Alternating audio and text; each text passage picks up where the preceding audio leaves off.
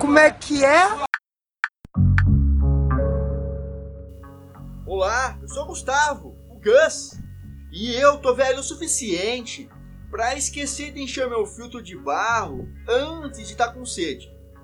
Mas ainda jovem demais para lembrar o tanto que eu achava azedo meus pais tomarem decisões por mim.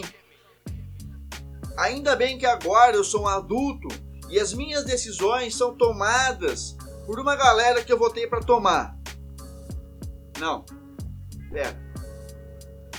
Antes de pensar groselhas, deixa eu aproveitar a honra da atenção e perguntar pro Tylon Rodrigues sobre essas letras que vêm destruindo lares há alguns anos. Tylon, o que são partidos políticos?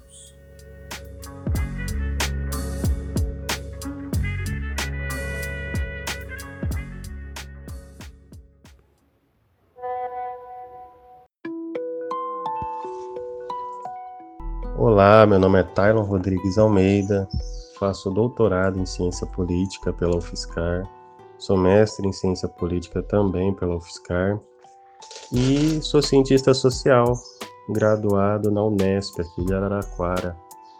É, ao longo da minha formação acadêmica, eu tenho trabalhado com os temas corrupção, democracia, poder local, qualidade da democracia, também fui professor de educação política do projeto Parlamento Jovem, aqui de Araraquara. E também trabalhei como professor da rede pública de educação, dando aulas ali de geografia, aqui no município de São Carlos, que é ao lado da minha querida Araraquara. E a convite do meu amigo Gustavo Moura, Estou aqui para conversar um pouco com vocês sobre partidos. Afinal de contas, o que são partidos? Eles importam? Se eles importam, eles importam em quê? E é possível governar sem partido? Eu acredito que esse tipo de pergunta a maioria das pessoas já deve ter ouvido ou mesmo já deve ter se feito, né? É uma pergunta bastante recorrente e para mim fazem bastante esse tipo de questionamento. Então, acredito que para a gente ter uma melhor noção sobre a real função dos partidos, se eles importam ou não, é interessante a gente entender o que eles são. Né? Ah, o que são partidos? Os partidos eles, eles nascem ali no século XIX mas vão ganhar bastante relevância a partir do século XX, né, que é justamente quando a gente tem a democracia do modo como a gente tem hoje, que é a democracia representativa, ou também chamada de democracia liberal. Os partidos eles nascem sendo chamados de facções, né? A própria palavra partido dá a ideia de parte, né? Não de todo. E facções também, né? Só que eles nascem com, com essa alcunha de facção como uma denotação bastante pejorativa, porque inicialmente se tinha a concepção de que os partidos eles atuavam a partir de interesses extremamente egoístas para representar o próprio interesse, né, representar a si próprio, ou simplesmente e apenas o interesse daqueles grupos uh, aos quais eram vinculados. Né? Então, ao longo do século XX, conforme a gente vai percebendo a sociedade como plural e conforme a própria democracia representativa vai ganhando mais legitimidade, o papel dos partidos ele vai também ganhando mais estabilidade e legitimidade, né? Então, essa questão de você não representar o todo é, ganha, na verdade, uma conotação positiva quando a gente passa a perceber a sociedade como plural, como composta ali por diversos segmentos e que devem ser representados na arena política. Os partidos, eles, além de serem essas instâncias é, que representam determinados segmentos, né, eles organizam as preferências difusas que estão ali na sociedade né, representando elas a partir da atuação no Estado, mas ela tem uma outra dimensão, os partidos têm uma outra dimensão bastante relevante, que faz referência à sua organização e autonomia. Os partidos, eles nada mais são que organizações, ou seja, instâncias que colocam candidatos para competir eleitoralmente pelo poder político e a força eleitoral ela se traduz na capacidade de um partido, ou seja, dessa organização, de conseguir cadeiras no parlamento e de eleger governos. Quando eu falo parlamento aqui, eu estou falando do poder legislativo. Né? São as câmaras do deputado e senado, Câmara dos Deputados Estaduais, né? Câmara dos Vereadores, enfim. Isso são são as instituições que compõem o que a gente denomina aqui de parlamento. Né? E governo é o poder executivo, ou seja, a figura de prefeitos no nível local, é, governadores no âmbito do estado, ou presidente em âmbito nacional, ou primeiro-ministro em regimes parlamentaristas. Então, os partidos eles são organizações que colocam candidatos para concorrer pelo poder político e quem controla essas organizações geralmente dispõe de mecanismos de poder e capacidade para influir no jogo institucional da política. É, então, ou seja, os partidos eles são instituições modernas, né, nasceram ali a partir do século XIX, ganhou relevo a partir do século XX, e eles são as instâncias por excelência que operam a democracia. É, tem um cientista político bastante famoso aí, né? O livro dele virou best-seller, que é o Steven Levitsky, que ele fez, escreveu o livro ali com outros autores parceiros, um livro chamado Como as Democracias Morrem. Esse livro ficou bastante conhecido, foi muito bem recebido e trata basicamente sobre o declínio da legitimidade da democracia representativa como a gente conhece hoje. E nesse livro, o Levitsky ele vai falar que os partidos são os guardiões da democracia, no sentido que eu comentei aqui. Os partidos eles operam a democracia por dentro. Né? Então, hoje, em nenhum lugar do mundo existe uma democracia sem partido, né? Então, daí a, a importância que essas organizações têm hoje, né? A gente ainda não consegue imaginar um mundo organizado ali pela política sem a existência desse tipo de organização partidária. Além de serem organizações, é, os partidos eles são também atalhos político-ideológicos. Né? O que é isso? Isso quer dizer que os partidos eles servem como uma espécie de filtro para a seleção de parlamentares e governantes, né? Ou seja, os partidos eles buscam defender algumas bandeiras que possam representar demandas sociais, valores, princípios. Então, quando você tem uma identificação com o partido, conhece pouco a trajetória do partido, geralmente ele serve como um filtro ali para garantir a própria segurança do voto, que aquele candidato ele vá de fato defender aquelas pautas, é, aquele tipo de valor, aquele tipo de princípio. Né? A gente também tem partidos que buscam fugir de uma identificação ideológica muito forte, né? São os partidos que a gente chama de centrão. São aqueles partidos que, quando muda o governo, eles simplesmente passam a buscar aliança com o governo para conseguir recursos. Então, isso acaba minando um pouco aquela, aquele conteúdo ideológico do partido e confundindo também o eleitor no sentido de que não tem ali um princípio, um valor, uma, um tipo de agenda política muito clara que você consegue identificar nesse tipo de legenda. Então você tem ali partidos mais ideológicos, né, onde você tem a presença de princípios, uma agenda política mais clara, enfim, é, uma forma de lidar com questões da sociedade de forma mais clara e que informa para o eleitor uma determinada diretriz ali e fornece uma espécie de filtro. Mas por outro lado, você tem também esses partidos que a gente chama de centrão, que são partidos fisiológicos, que têm um comportamento ali de seguir o rastro do poder, né?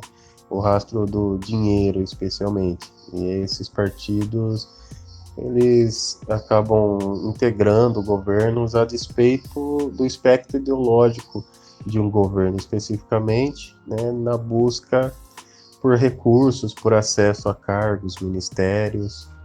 Então, é, de maneira geral, os partidos eles operam a democracia, é, se diferenciam dentro do espectro ideológico e tem uma outra função também que diz respeito à governabilidade do regime democrático.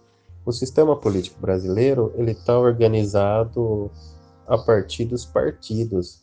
Então, você imagina só, a gente já tem uma dificuldade para estabelecer uma governabilidade, por exemplo, em âmbito nacional, nas negociações entre o presidente e Congresso. A gente já tem uma dificuldade para estabelecer essa relação com 33 partidos. Só que o Congresso tem 513 deputados. Né? Você imagina se isso fosse, se essa negociação fosse individualizada, ou seja, cada parlamentar tendo acesso ali individual à, à presidência da República e, e para você tomar decisões você tendo que consultar sempre esses 513 deputados. Isso atravancaria, na verdade, o processo decisório. Então, os partidos eles funcionam também como uma forma de tornar mais inteligível e factível esse tipo de relação, né? porque os parlamentares eles são mediados ali pelas lideranças partidárias e o comportamento deles está muito associado à diretriz do partido. É o que a gente chama de disciplina partidária. O que, que é a disciplina partidária? A disciplina partidária é a congruência ou seja, o comportamento do parlamentar condizente com a orientação e as diretrizes do seu partido, da sua agremiação partidária. Né? Então, os partidos eles são importantes por isso também, né? porque eles tornam o sistema mais operacionalizado. Pela legislação brasileira, não existe candidatura avulsa, então você precisa estar afiliado a um partido para poder concorrer, para poder exercer é, alguns cargos. Com relação aos cargos executivos, ou seja, prefeitores, presidentes, é, você precisa estar afiliado para concorrer a esse tipo de cargo, mas depois que você assume o poder, você pode até romper com o seu partido, né? Isso aconteceu, por exemplo, no caso do Bolsonaro. Ele foi eleito pelo PSL e hoje em dia ele está sem partido.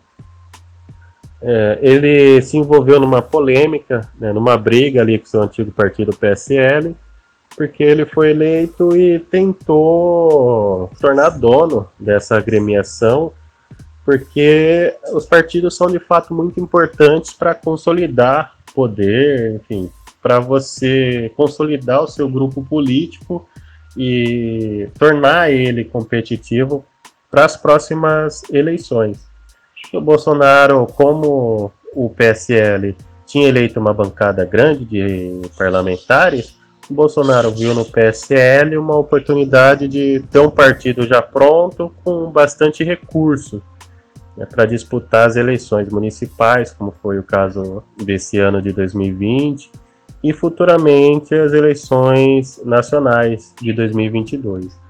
É, ele não obteve êxito, não conseguiu tomar a legenda para si, né, mas uh, ele buscou depois montar um outro partido, que é o Aliança pelo Brasil, e ainda não conseguiu montar esse partido. Então, é, todo mundo que está no meio político, no centro das decisões políticas, das negociações, ou está exercendo, né, percebe a importância que é você ter um partido extremamente organizado É, e um partido com capacidade de arrecadar recursos e de ter capilaridade para conseguir votos para eleger desde prefeitos até parlamentares e até governadores e presidente da República. Né? Então, é, isso ratifica também a importância dos partidos.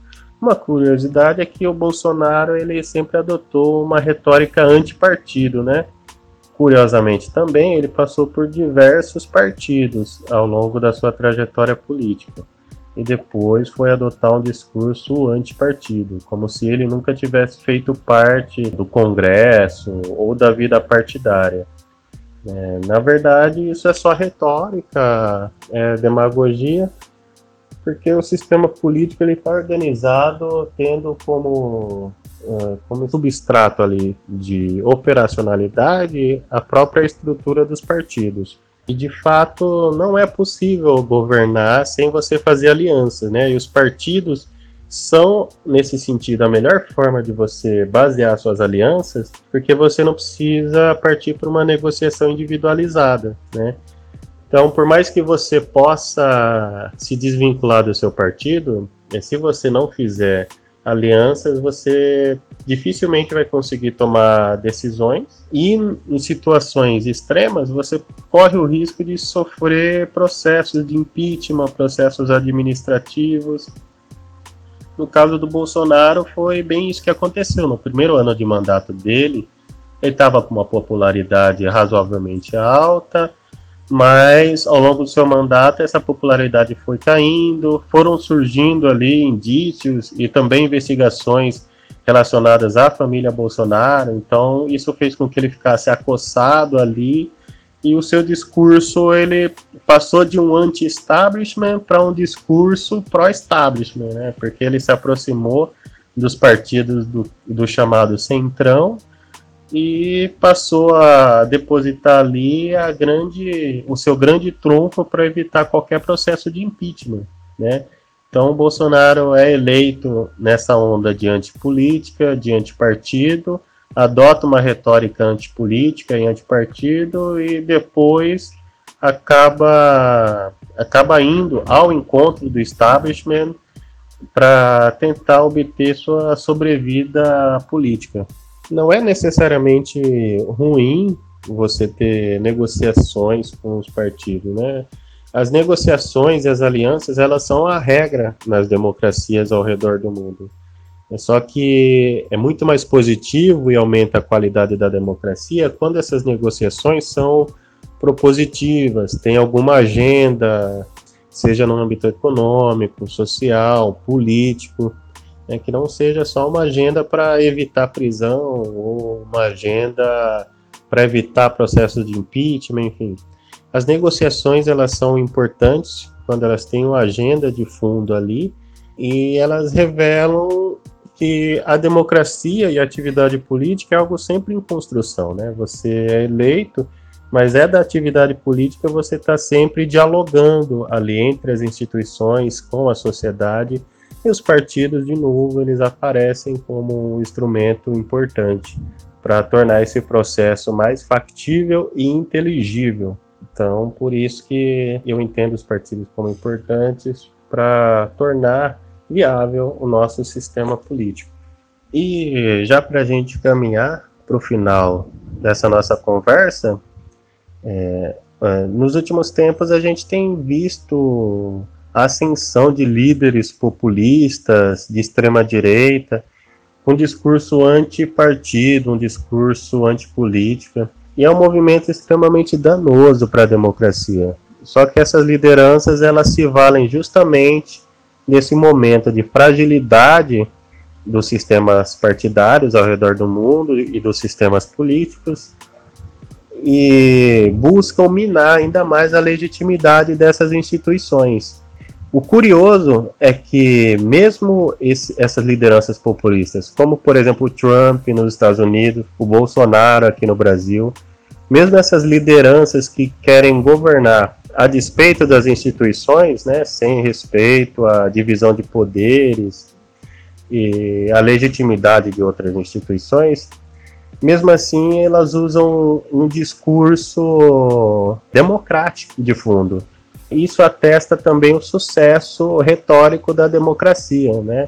A democracia ela se tornou praticamente um valor hoje, né? Ela é uma forma de governo, mas ela se tornou também um valor e é muito difícil e muito custoso você ir contra essa ideia de democracia. Então, o que a gente via, às vezes, é, manifestações pelas ruas do Brasil pedindo intervenção militar e, ao mesmo tempo, falando que era um desejo do povo e que então isso seria democrático. É, isso é totalmente contraditório contraditório e ao mesmo tempo mostra o valor que a democracia tem, né? Porque não é uma opção um regime autoritário. E as relações entre executivo e legislativo, elas têm que ser entendidas também nesse bojo, porque quando a gente tem uma postura de não respeitar a legitimidade do parlamento, na verdade, é uma postura mais autoritária, né? porque é no, é no parlamento que a gente consegue ter a representação da diversidade política. Né?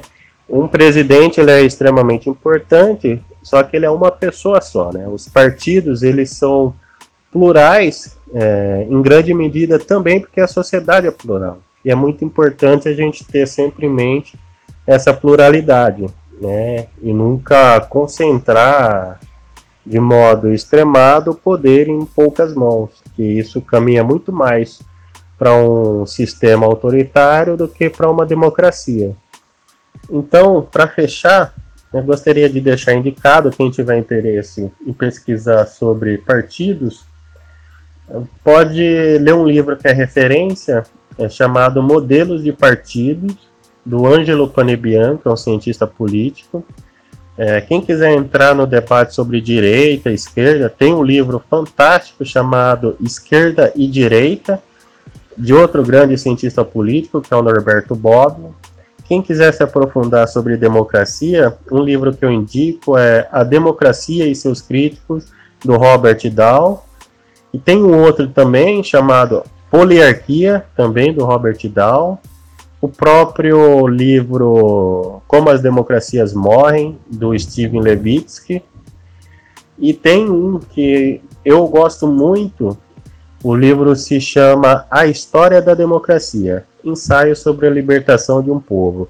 Nesse livro ele narra toda a trajetória da palavra democracia em todos os seus significados ao longo da história e como essa palavra foi incorporando outros valores, outras acepções e como ela se tornou é, um consenso hegemônico ao redor do mundo, no qual até regimes autoritários buscam se identificar retoricamente com a democracia para tentar manter o mínimo de legitimidade ali popular. Então eu gostaria de agradecer bastante a todos vocês que me ouviram, é, agradecer também ao Gus, né, agradecer pelo convite e estou aberto a novas oportunidades para a gente estar tá conversando sobre política e sobre várias outras coisas também. Sou um corintiano é, sofredor, né, e um brasileiro sofredor também, mas eu acredito bastante que a gente está caminhando, né? A sociedade vai se movimentando e algumas transformações a gente só vê a longo prazo. É, sou negro, sou antirracista também, e acho que algumas questões a gente está avançando, embora às vezes pareça que o mundo está caindo, com extrema direita em ascensão, enfim. Eu acho que algumas mudanças elas se dão ali na base da sociedade e a gente vai ver mais a longo prazo. Ah, eu não podia esquecer, né? não existe saída fora da política. Né? Política é a arena na qual a gente toma decisões coletivas e decide sobre o rumo coletivo, sobre o futuro coletivo da nossa sociedade. Então, eu penso que a política ela é também um ponto de encontro, não é só um local de conflitos, ele é, o, é a política é o ponto de encontro da sociedade, onde a sociedade faz pactos entre si para definir qual a melhor forma de decidir, qual a melhor forma de distribuir o que ela produz e qual o melhor tipo de política pública, o que a gente quer coletivamente para a gente enquanto sociedade. Então, é, fica aí essa mensagem e seguimos, né? Tentando trabalhar para melhorar a qualidade da nossa democracia. Que já foi tão combalida ali, já teve diversas rupturas, mas eu acredito que a gente vai superar esses momentos mais difíceis de inflexão e vamos sempre lutar por uma por um contexto político mais igualitário, uma sociedade menos desigual, menos racista, menos machista, menos homofóbica. E é isso. Um grande abraço. Então é isso, pessoal. Agradeço a todos vocês pela atenção e a gente se vê na próxima. Grande abraço. Tamo junto.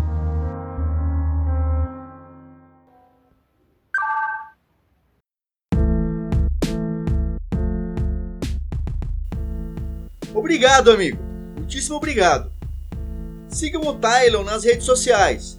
Sua arroba no Instagram é arroba rodrigues.tylon.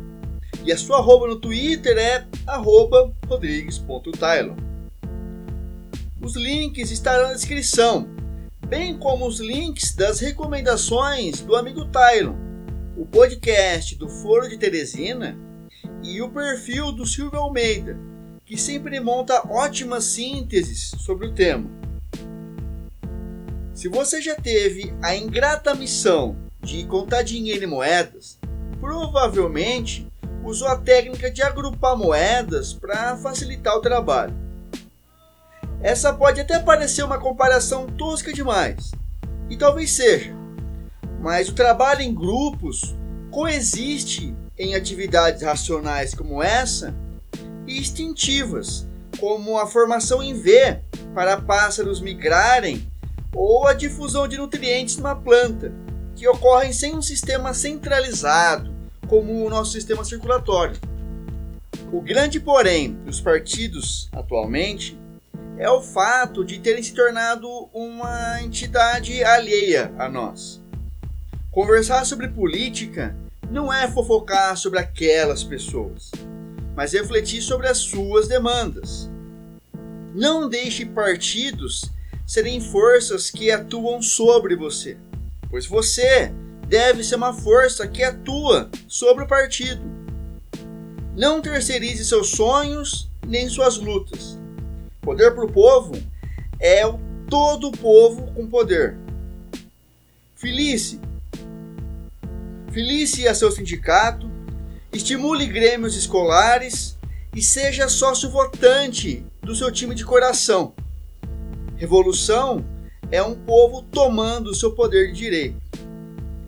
Envie sua pergunta para o e-mail escreva para a gente ler gmail.com. Até o próximo episódio e um forte abraço. Tchau, tchau!